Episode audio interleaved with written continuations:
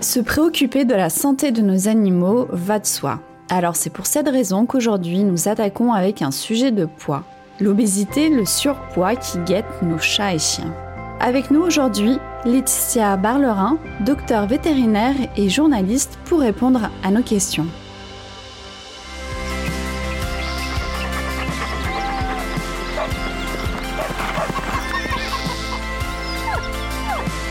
Bien dans ses pattes, le podcast Mon Jardin, ma maison, dédié à nos animaux de compagnie.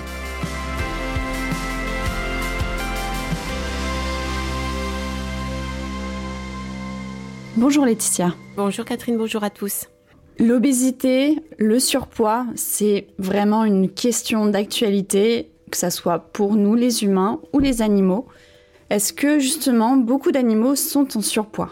Ben, Figurez-vous qu'on estime à 40 à 50% des chats et des chiens en surpoids en France. C'est-à-dire qu'ils sont trop gros. Euh, et c'est un vrai problème, hein, comme chez l'homme. Hein, c'est presque une épidémie chez nos animaux de compagnie. Et c'est vrai qu'il faut agir pour l'éviter et surtout euh, agir pour euh, ben, le guérir, ce surpoids.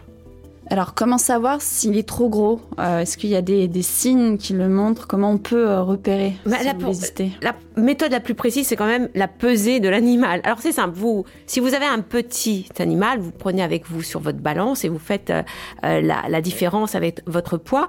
il existe aussi des balances, vous savez, dans les salles d'attente des cliniques vétérinaires, des balances qui sont au sol et qui permettent de peser des animaux plus gros hein, que votre petit chat de 4 kilos. Alors, savoir, après, c'est vrai, quand on a un poids, on ne sait pas trop si c'est beaucoup ou pas. Alors, il faut pour voir le poids de référence, euh, il faut euh, soit regarder le poids euh, de référence pour la race de votre animal, hein, ça peut être ça peut être un indicateur, ou alors moi souvent je dis le poids que faisait votre chien ou votre chat à un an. C'est un peu une référence aussi, savoir voilà à un an normalement il devrait avoir le poids idéal, on va dire pour pour cet animal. Alors faites attention parce que votre chien ou votre chat peut être très vite obèse parce qu'on parle d'obésité quand son poids dépasse de 15 à 20% son poids de forme. Par exemple, vous avez un chat. Un chat de gouttière pèse dans les 4 kg en poids de forme. Il est enrobé, on va dire, à 4 kg 4 et il est obèse à partir de 4 kg 8. Vous vous rendez compte? Ça veut dire que s'il prend 1 kg, il est obèse tout comme un, un breton, par exemple, qui a un poids, un poids standard de 12 kg, eh ben, il est obèse à 15 kg. Donc, vous voyez, ils sont très vite obèses, donc faites très attention à ça.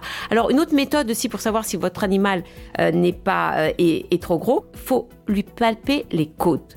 En lui palpant les côtes, si vous sentez bien les côtes, ça va, il n'y a pas de graisse entre vos doigts et les côtes, donc tout va bien. En revanche, si vous avez du mal à sentir les côtes de votre animal en palpant, mais pas en, pressant, vraiment en palpant juste légèrement les côtes, ça veut dire qu'il y a du gras entre vos doigts et les côtes, et ça veut dire qu'il est trop gros. Donc là, il va falloir aller voir votre vétérinaire.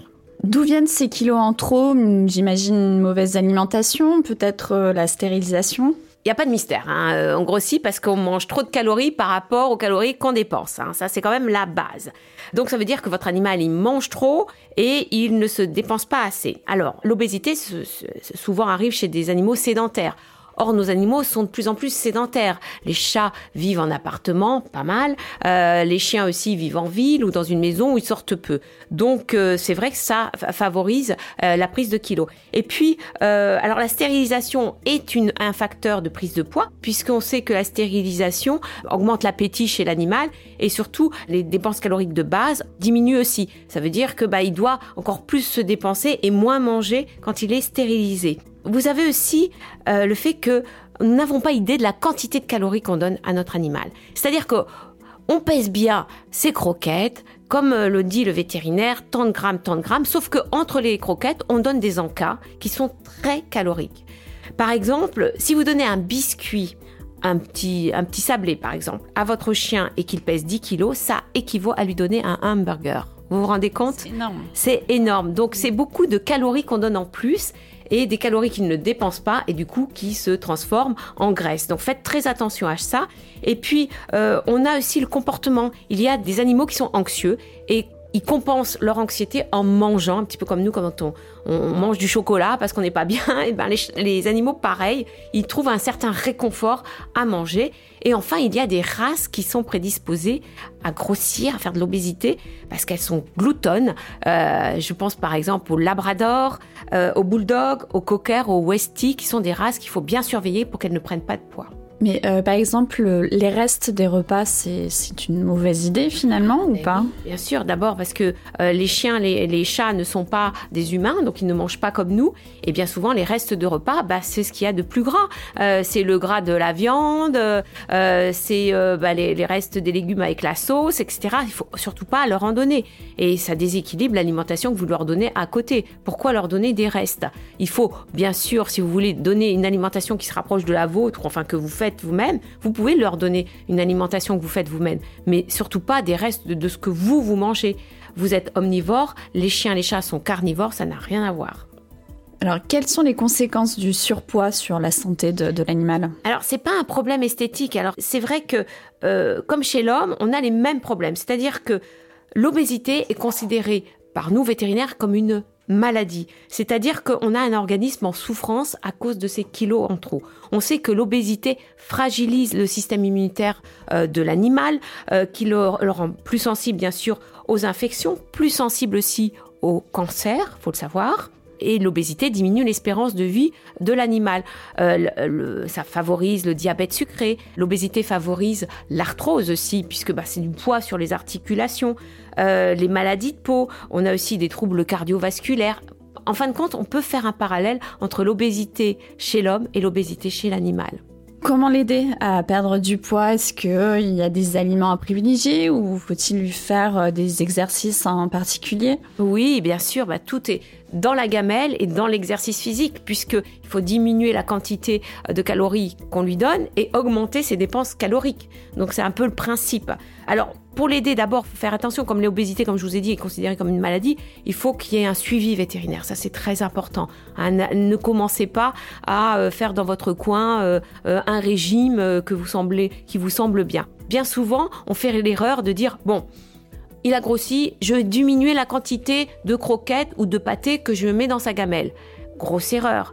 C'est pas diminuer les quantités qu'il faut, c'est changer l'alimentation. C'est-à-dire que votre vétérinaire va vous conseiller un régime qu'on dit hypocalorique, c'est-à-dire avec moins de calories, riche en protéines, parce qu'on sait que les protéines permettent justement de caler l'estomac et apportent beaucoup de choses pour les muscles, et riche en fibres. Bah, vous savez, les fibres, c'est rassasiant, ce sont les légumes, et ça permet justement de caler l'estomac de, l'animal et qu'il ne mange moins. Donc, un régime bien particulier. Soit, soit vous prenez un régime euh, euh, industriel, hein, c'est-à-dire euh, des croquettes ou des boîtes pour animaux en phase d'amaigrissement, hein, pour animaux obèses, soit vous faites vous-même euh, l'alimentation euh, de votre animal et dans ces cas-là, vous privilégiez euh, des, des, des, des viandes qui sont, faibles en, calories, comme par exemple la volaille, tout ce qui est viande blanche, et puis aussi peut- peut-être du poisson blanc, et puis vous me donnez beaucoup de légumes. Mais tout ça doit être bien équilibré, donc il faut vraiment demander à votre vétérinaire qui vous fasse le menu de ce que votre animal peut manger. Et puis arrêtez les grignotages entre les repas. C'est un peu comme nous, hein. ou alors donner des friandises light, comme on dit. Euh, les friandises light, eh ben, euh, ce sont des caresses, par exemple, parce que vous pouvez récompenser votre chien avec des caresses, hein.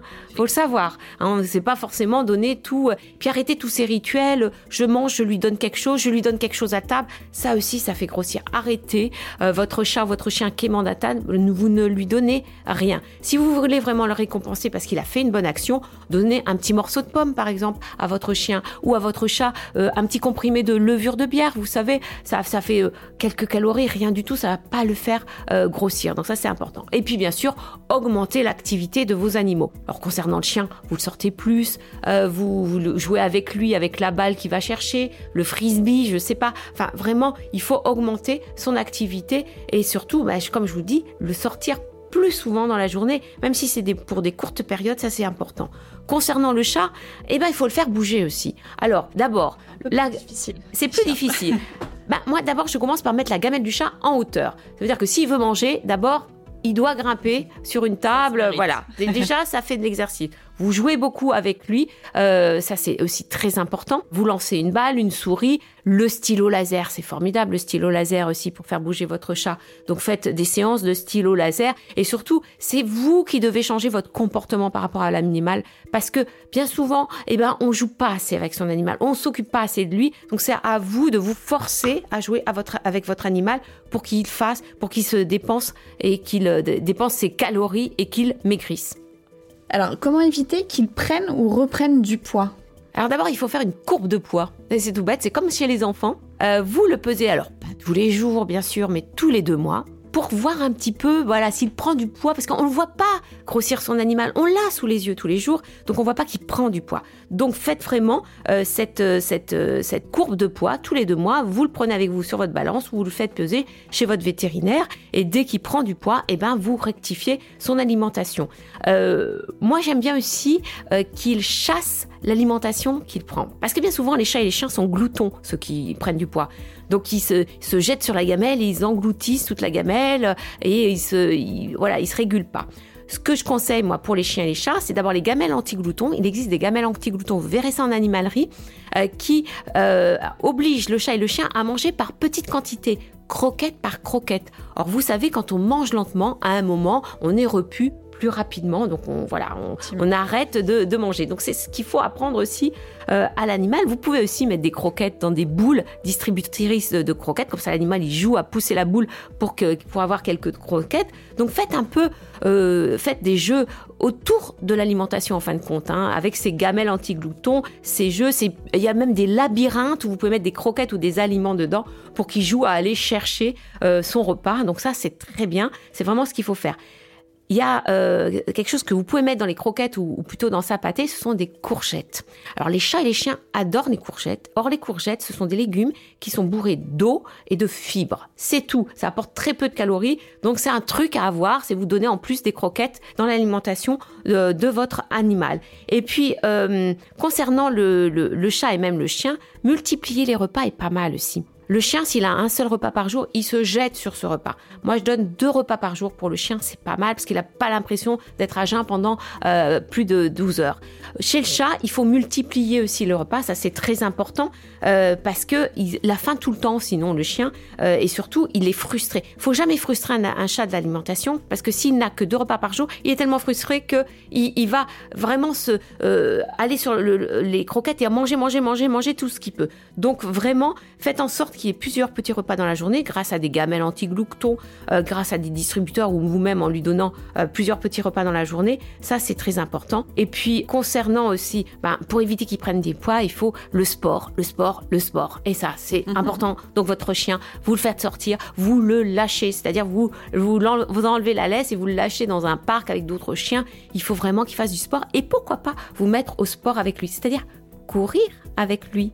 C'est ce qu'on appelle le canicross, c'est-à-dire vous êtes attaché à votre chien et tous les matins vous partez jogger avec lui et ça, ça lui fait du bien, c'est important. Il existe d'autres sports canins comme par exemple l'agility, le frisbee. Euh, l'agility, c'est comme un, sport d'obstacle hein, euh, pour chien, ça vous le faites en club, mais tout ça, c'est voilà, c'est de l'entraînement et ça lui permet euh, vraiment de, bien courir. puis alors une dernière chose pour le chat aussi, pour le, faire bien courir ou faire en tout cas lui faire faire du sport, c'est de prendre un deuxième chat parce que quand un chat est en appartement et a très peu d'activités, euh, même si on lui donne beaucoup d'activités, etc., le fait d'avoir un deuxième chat à la maison, bah, il joue avec l'autre chat, il, poursuit l'autre chat, et ça lui fait faire du sport aussi.